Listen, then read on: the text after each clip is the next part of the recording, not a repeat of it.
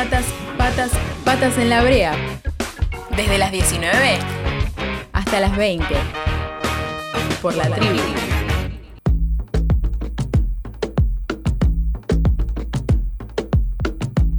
7 de la tarde, 12 minutos, y a lo largo de este programa, en estas últimas semanas, hablamos del caso de Rafael Nahuel, porque en febrero la Cámara Federal de Apelaciones de General Roca había dictado la falta de mérito de Javier Pintos. La familia de Rafael Nahuel un poco se había opuesto a esto, ya que significaba un paso más a la impunidad sobre quién asesinó a Rafael.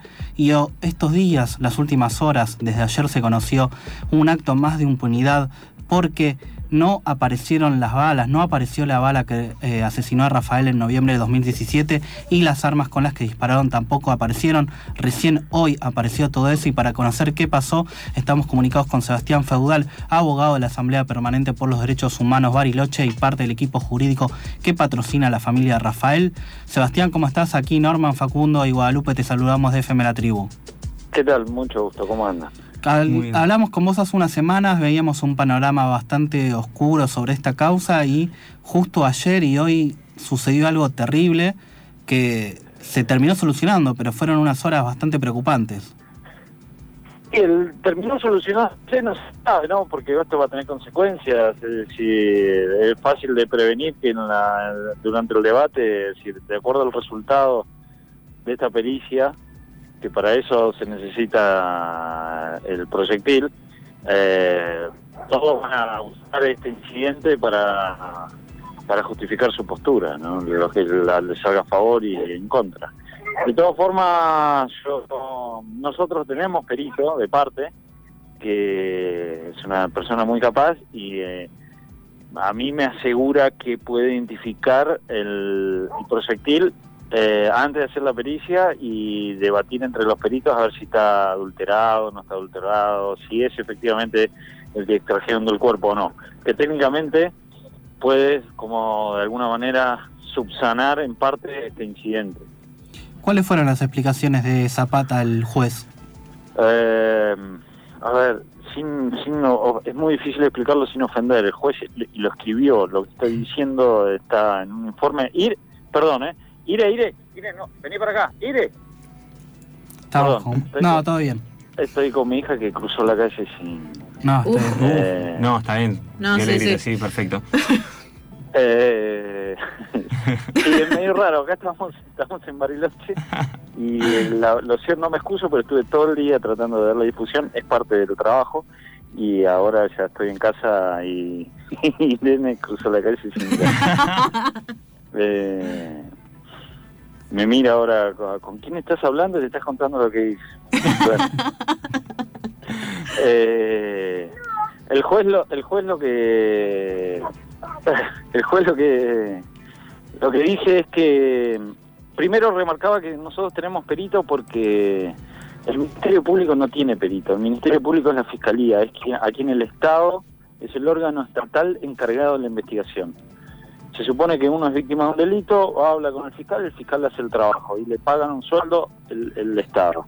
Y tiene estructura. Eh, ese, ese organismo, que depende del procurador de la nación, no tiene perito de parte, entonces oficialmente no se enteraron lo que pasó. Nosotros que somos ciudadanos a pie, que lo hacemos, no es, no estoy diciendo esto con ninguna excusa, lo hacemos vocacional, yo sabía inmediatamente cuando abrieron las cajas que faltaba eh, el proyectil. Eh, el juez por los medios, los medios se, enteraron y el juez al enterarse por los medios convoca a todo el personal del juzgado, empieza a preguntar dónde, qué proyectil, qué pasó por el proyectil, llama a la Fuerza de Seguridad, a la Policía Aeroportuaria y a Gendarmería, quienes habían tenido en su momento los elementos, y le dice dónde están y los policías le dicen, lo tiene usted, doctor. Él esto lo escribe, dice, lo tengo yo, entonces lo voy a buscar. Lo buscar y lo encuentra en su juzgado en una caja de seguridad. Entonces, respecto a todo esto, puede ser que se haya roto la cadena de custodia, ¿no?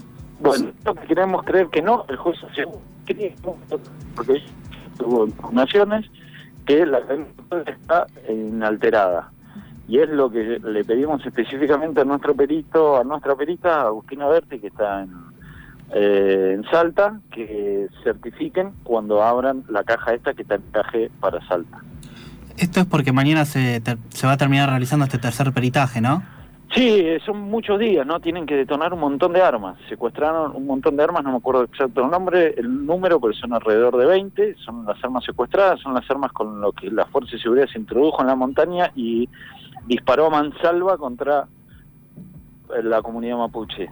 Eh, cada uno de estos elementos sirven para describir la atrocidad que ocurrió, la gravedad de los hechos, ¿no? Una fuerza de élite preparada, casi militar, que ellos mismos se describen como infantería, porque en, las, en los audios de los diálogos de ellos, de los teléfonos secuestrados, dicen, hicimos un operativo de esta manera, el otro infantería con movimientos tácticos y demás, se introdujeron en una montaña, en un bosque de la Patagonia donde estaba sentada una comunidad mapuche y abrió fuego con armas semiautomáticas y dispararon aproximadamente 300 balas. Entonces eso genera que la pericia balística no tenga la sencillez de comprobar si salió a cabo ya. Te van a peritar todas las armas de nuevo. Sebastián, ¿crees que esto que hizo el juez fue un poco a propósito? Simplemente, entre comillas, se le olvidó que él tenía. Eh, yo personalmente tengo la sensación de poder haber hablado con él de que fue involuntario. Esto no lo exime de eventuales responsabilidades. Y yo se lo dije, acá no estamos evaluando intenciones, estamos evaluando responsabilidades y obligaciones funcionales que tienen eh, tanto jueces como ministros, eh, como vicepresidentes y demás. Entonces, la inocencia de una declaración de, de Michetti ejerciendo la vicepresidenta deja de ser totalmente inocente y tiene, tiene una, gravedad notable. Eh, entonces, el juez, yo le creo que cometió un error, pero no podemos dejar de resaltar que se olvidó de lo más importante. Eh, y él reconoció que durante determinada cantidad de tiempo ignoraba dónde estaba la prueba, una, una de las pruebas claves de este hecho. Sí, la prueba principal, por decirlo de una forma. Por último, Sebastián, ¿vos confías un poco en el Ministerio Público de Salta sabiendo que fue el que dijo que Rafael tenía pólvora en las manos, entonces diferentes medios empezaron a decir, miren que Rafael disparó y no con esto de que tal vez era una contaminación por tercera persona. Hay dos cosas, uno la experiencia del caso y otro la, también, como decía, la función y mi rol. Yo desconfío absolutamente de todos y lo único que confío es en la perito de parte que está allá. Eh, y ella tiene la, capacidad para controlar la producción de la prueba. Eh, y la verdad que no es un acto inhumano desconfiar, de, ser dubitativo, desconfío de todos y veremos qué, qué resultado hay. Eh, en particular, el, lo del juez, yo tampoco estoy seguro, pero creo que fue un error notablemente grave que también expresa la incapacidad del Poder Judicial para dilucidar este tipo de casos. Eh, paradójicamente, debo decir que por la repercusión que tuvo, eh, en la medida que no tenga una consecuencia en la validez de la prueba, sirve como para que mucha gente con la simplicidad de, lo burdo del error tome conciencia de la sucesión de errores que estamos sufriendo en esta investigación. Voy a tratar de hacer una síntesis. Eh, el primer juez ordena una pericia a Gendarmería, cuando Gendarmería era a, todas luces evidente que carecía de imparcialidad, y Gendarmería embarulló todo, porque dijo que no había salido de donde sí había salido por la pericia anterior. El segundo juez adhiere a la doctrina Bullrich sin ningún fundamento. En la, en la Cámara de Casación confunden Bariloche con la provincia de Neuquén. Ahora en una segunda sentencia de Cámara eh, aplican la doctrina de, derecho penal de autor, que se llama decir, la comunidad es peligrosa, de modo que yo doy por sentado que hubo un enfrentamiento porque tres días antes hubo una resistencia al desalojo. Entonces como tres días antes tuvieron una actitud violenta, yo presumo que la montaña también tuviera una actitud violenta. Y con ese razonamiento, un alumno de la Facultad de Derecho desaprueba un, cualquier... Eh, es, eh, es un absurdo jurídico, pero eso está escrito. Y así una enorme cantidad de, de errores sorprendentes, eh, indignantes, que, que, hace que uno desconfíe absolutamente de todo lo que no hace que nos desaliente. Eso quiero distinguir, no ser un ingenuo, un optimista con desalentarse. Mientras el proyectil no haya sido alterado. Si esta pericia da mal, haremos otra. Si da mal, recurriremos a, a, a quien sea para dilucidar y respetando el derecho de defensa de todos los involucrados, conseguir una sentencia condenatoria que atribuya responsabilidades como corresponde. Sebastián te mandamos un fuerte abrazo, estaremos pendientes de lo que pase mañana en esta tercera, tercera peritaje balístico, tercer peritaje balístico allá en la provincia de Salta. Bueno, gracias. Muchísimas gracias.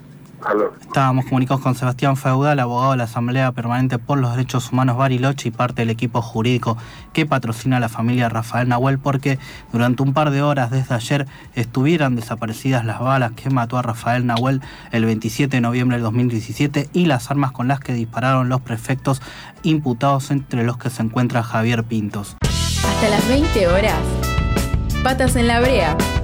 Por la tribu. La radio es un destino turístico.